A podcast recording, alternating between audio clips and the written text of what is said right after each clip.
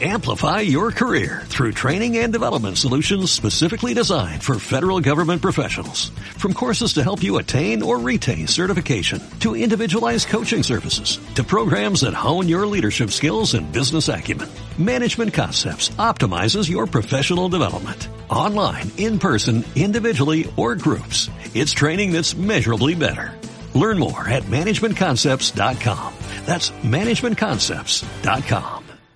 Vamos a meternos en un tema que hoy se ganó en horas del mediodía la atención de todos los medios de comunicación y durante muchos años se ganó la atención de toda la sociedad porque tiene que ver con un crimen que conmocionó a la sociedad en su momento cuando ocurrió, que dio muchas vueltas, dio muchos giros, hubo gente presa por esto. Estoy hablando de el crimen de María Marta García Belsunce, que se escribieron libros, que se hicieron películas, que se hicieron series y y saben qué? Seguimos sin saber. La, realidad es esa. Increíble, ¿no? Y y pensar, yo pensaba esta mañana cuando charlábamos en la producción eh, más allá de la historia espantosa, ¿no? De María Marta, es eh, cómo la justicia puede tardar tanto tiempo, eh, se mm. puede equivocar tanto, puede investigar tan mal, puede haber tenido casi siete años una persona presa para que todo quede, como dijiste, sin resolverse.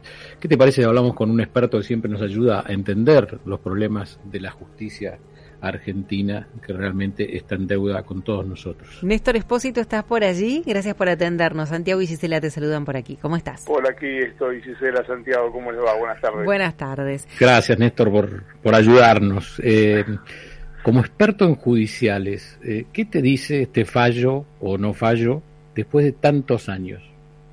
Bueno, eh, déjame hacer la salvedad. Lo de experto me sigue quedando grande. Lo agradezco, pero me sigue quedando grande. Pues son nuestros expertos, son nuestros expertos. ¿eh? La, la sensación que tengo es que el fallo de hoy, más allá de que consagra la incertidumbre, y me parece que ya va a quedar instalado que nunca sabremos quién mató a María Marta García Belsunce, eh, me parece que además reinstala una idea respecto de la posibilidad de que efectivamente pudo haber sido Carlos Carrascosa el tribunal claramente dice que esa hipótesis no está del todo descartada. Y de nuevo, cuando ya todos creíamos que Carrascosa no había sido, porque el propio Poder Judicial se había encargado de decir eso, hoy el tribunal otra vez vuelve a desandar ese camino. En definitiva, me parece que la justicia cada vez que habla de la causa de María Marta García Belsunce comete tácitamente un sincericidio, reconoce que ha hecho todo mal, en este caso, como en muchos otros, este está mucho más expuesto porque tuvo, por una circunstancia de esas inexplicables, de que una misma noticia o un mismo hecho en un caso tiene mucha repercusión mediática y otro no tiene ninguna, y cuando se trata de crímenes exactamente iguales en un caso o en el otro. Eh, lo que demuestra la justicia es que reconoce que ha hecho todo mal y no puede haber una causa abierta durante 20 años y que durante esos 20 años no haya una sola certeza respecto de qué fue lo que pasó. Creo que como conclusión es esto, es una, una postal de lo que es el Poder Judicial en materia de investigación penal. Ahora, eh, Néstor, viste que, bueno, cuando hablamos de, estos temas y, nos metemos en, los policiales, ya sean pasados al libro o no, em, se habla de, crimen perfecto. Y la verdad es que en la Argentina tenemos muchos crímenes perfectos que, que no, no llegamos a saber el resultado. Y, ¿Te, puedo, ¿Te puedo corregir? Sí el crimen perfecto no existe y en este caso mucho menos, esto no es un crimen perfecto, es un crimen pésimamente investigado, que es una cosa mm. distinta. El resultado final termina consagrando la impunidad. Claro, exacto, ¿eh? exacto. Eh, bueno, pero si no hubiese sido, a ver, ayúdame en esto, si no hubiese sido perfecto, ¿no hubiese sido más fácil de descubrir la verdad? Que no fue no era difícil descubrir la verdad porque había muchas cosas burdas en un, en un principio el pituto los orificios pegados este con, con pegamento eh, el velatorio el certificado de defunción fueron muchas cosas muy muy, muy burdas, muy guarangas, si se quiere. Sí, es cierto que también en torno a eso hubo mucha literatura periodística que no, no contribuyó mm. en el imaginario popular a, caminar en el sendero de encontrar la verdad. Pero más allá de eso que también tiene que ver con nosotros y que los jueces leen los diarios, miran televisión y escuchan radio y también en su ánimo le influye en lo que, lo que se dice y lo que se opina respecto de su accionar y muchas veces condicionan su conducta a lo que se dice de ellos. Vamos, el ejemplo más claro es la causa por el intento de magnicidio de la vicepresidenta. Si hay un ejemplo mm. claro de funcionarios judiciales que están todo el tiempo atentos a qué es lo que dicen los medios de comunicación, esa es la causa más actual de todas. En el caso de María Marta García Belsunce, em, yo tengo la sensación, seguí ese caso casi desde el primer día, con un colega, amigo fallecido, un gran periodista, se llamó Miguel Cintas, que tuvo la, la primicia de lo que había ocurrido y con quien trabajábamos juntos en ese momento eh, supimos desde el primer momento que la causa no estaba bien investigada. ¿Por qué lo supimos? Porque desde el primer momento hubo la mm, participación, la intervención de gente que no tenía nada que hacer en esa historia, de alguien que pedía que sacame la policía, de alguien que le daba instrucciones al fiscal, de un fiscal de mucho predicamento en la zona norte de Buenos Aires, eh, intentando dar una mano al dolor de la familia y en definitiva cuando hay muchas manos metidas en una misma causa y todas buscan aportar de comedidos lo mejor que creen que es lo que necesita la familia en ese sentido, lo que termina pasando es que hacen un estropicio. Eh, pasa, en, en el caso de María Marta es solo una muestra de lo que pasa todo el tiempo. Eh, Nora Dalmazo, eh, Alberto Nisman. Eh, justamente te iba, justamente te iba a hablar de, eso porque eh, si no es un crimen perfecto y, y lo que hubo fue un montón de eh, u omisiones en la investigación, estamos hablando de una justicia imperfecta por lo menos hasta el momento de la investigación o en lo que abarca las investigaciones. ¿Qué es lo que está fallando ahí? ¿Qué parte falla en la investigación? Ya, hay, no hay una causa única. Como en todo, no, no, se puede simplificar y reducir a una sola cuestión. Em, creo que hay venalidad, creo que hay eh, ineptitud y también hay intereses económicos y, hay intereses políticos que muchas veces se complotan todos juntos para hacer que algo que debería ser simple termine siendo imposible de, establecer. Em, yo creo que en, la causa por la muerte de María Marta García se hubo un poco de cada una de esas cuestiones. Creo que hubo venalidad, que hubo mucha ineptitud, mucha ineptitud, y que hubo también intereses económicos e, intereses políticos que impidieron eh, escalar en el camino hacia la verdad. Eh, dicho esto, no significa necesariamente que haya habido la mano de alguien que políticamente dijera esto no se investiga o esto se investiga así. Hay una serie de flores que se alinean por obra de vaya uno a saber de quién. Los que, creen en Dios dirán que Dios alineó los planetas o lo que fuere, pero bueno, que pasan cosas que no deberían pasar normalmente y que terminan contribuyendo a que nunca se sepa la verdad. Este es uno, uno de esos casos. ¿Santi?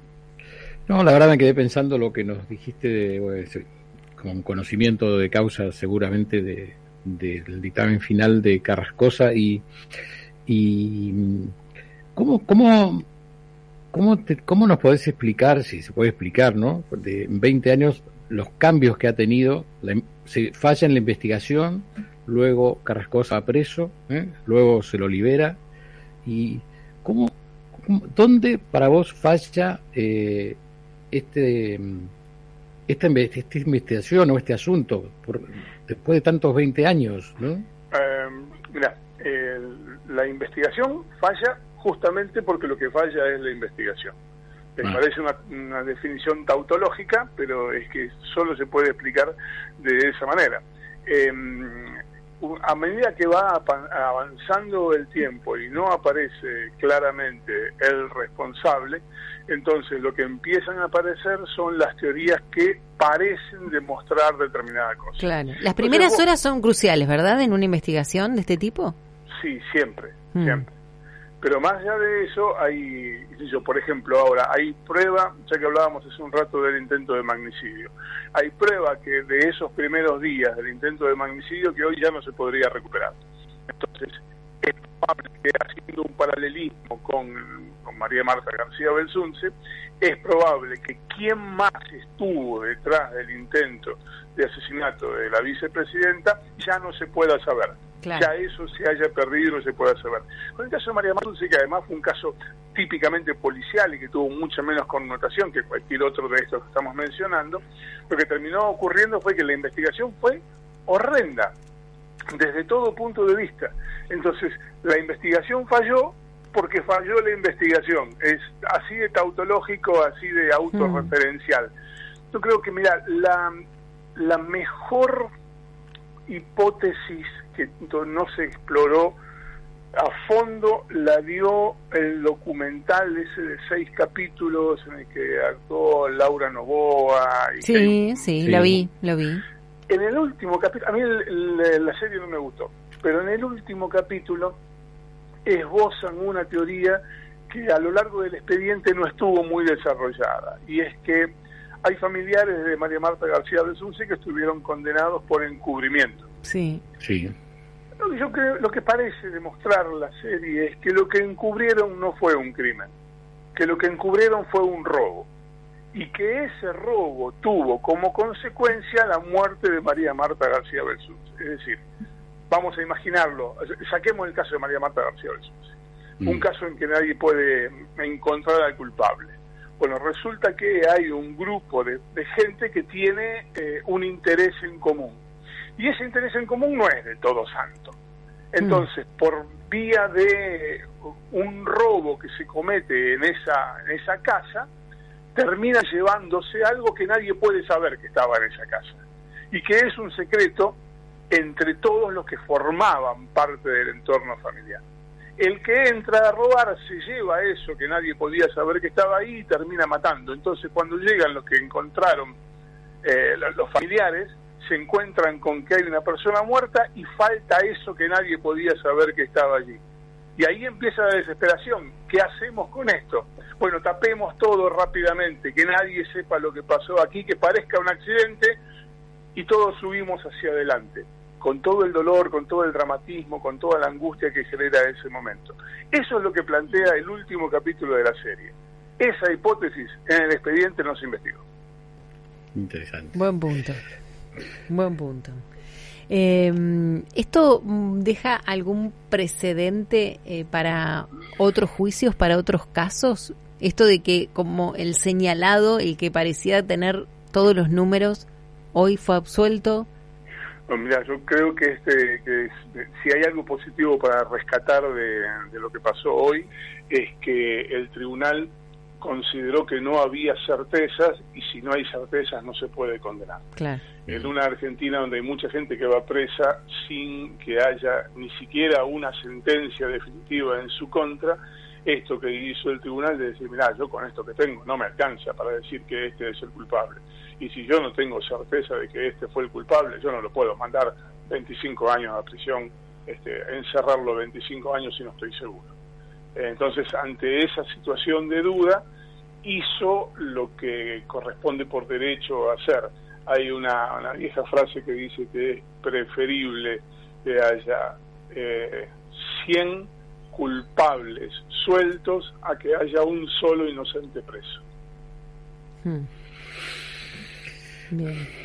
La justicia argentina, la verdad, no, Néstor Espósito siempre nos ayuda a, entender, ¿no? Cuántos casos, ¿no? Eh, estaba pensando, eh, Néstor, en, en, la embajada, en la AMIA, ¿no? Mega causas, digamos, ¿no? Que también se investigaron mal. Sí, básicamente todos esos ejemplos demuestran patéticamente que cuando se investiga mal no llegas, no encontrás, no tenés una, una respuesta satisfactoria.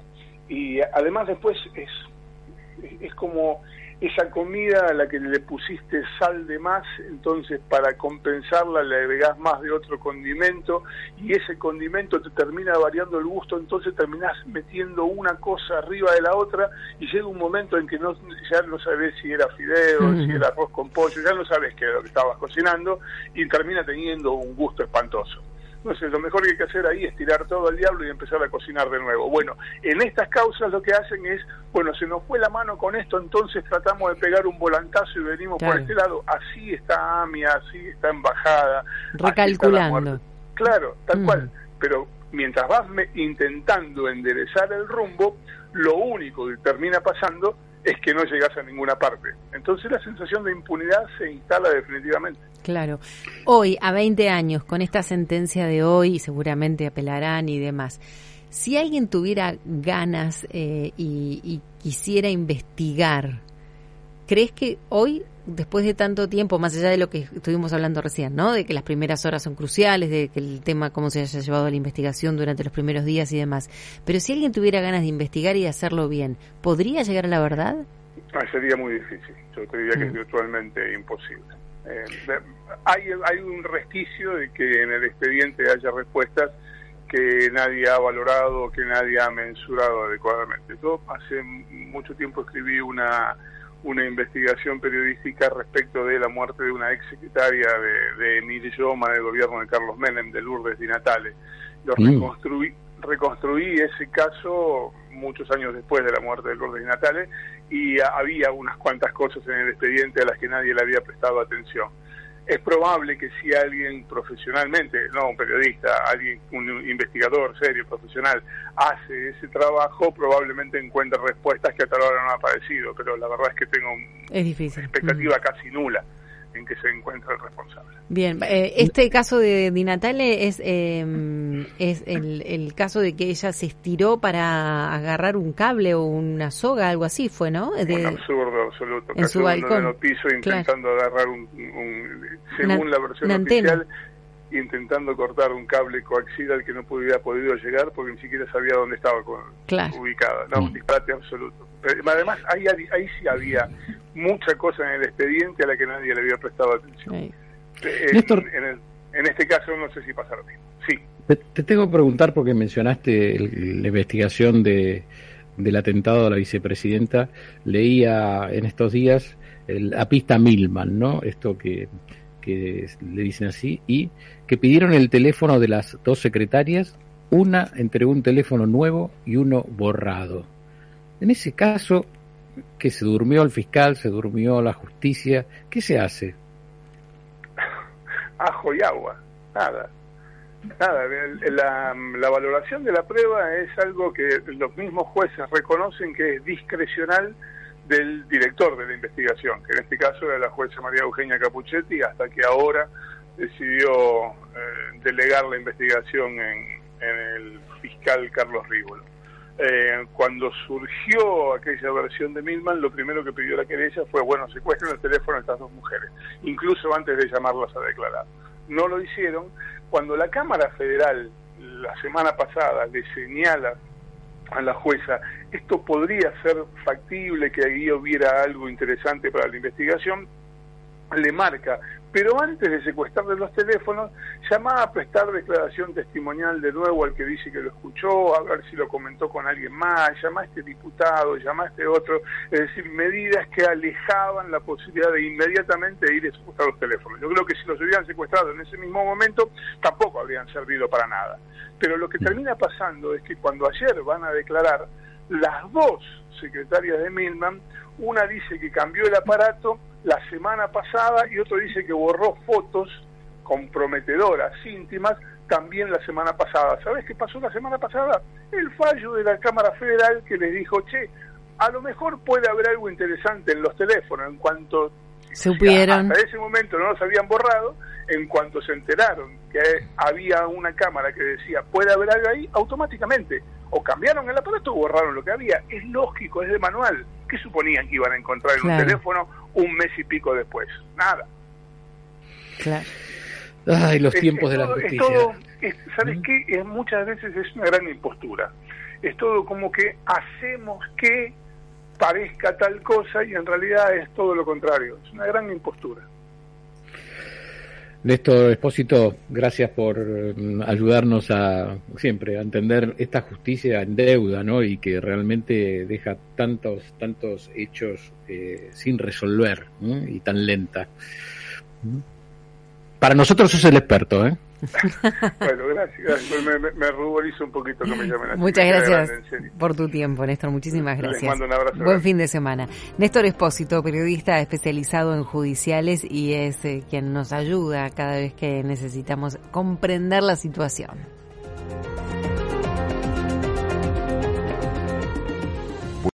Amplify your career through training and development solutions specifically designed for federal government professionals. From courses to help you attain or retain certification, to individualized coaching services, to programs that hone your leadership skills and business acumen, Management Concepts optimizes your professional development. Online, in person, individually, or groups. It's training that's measurably better. Learn more at managementconcepts.com. That's managementconcepts.com.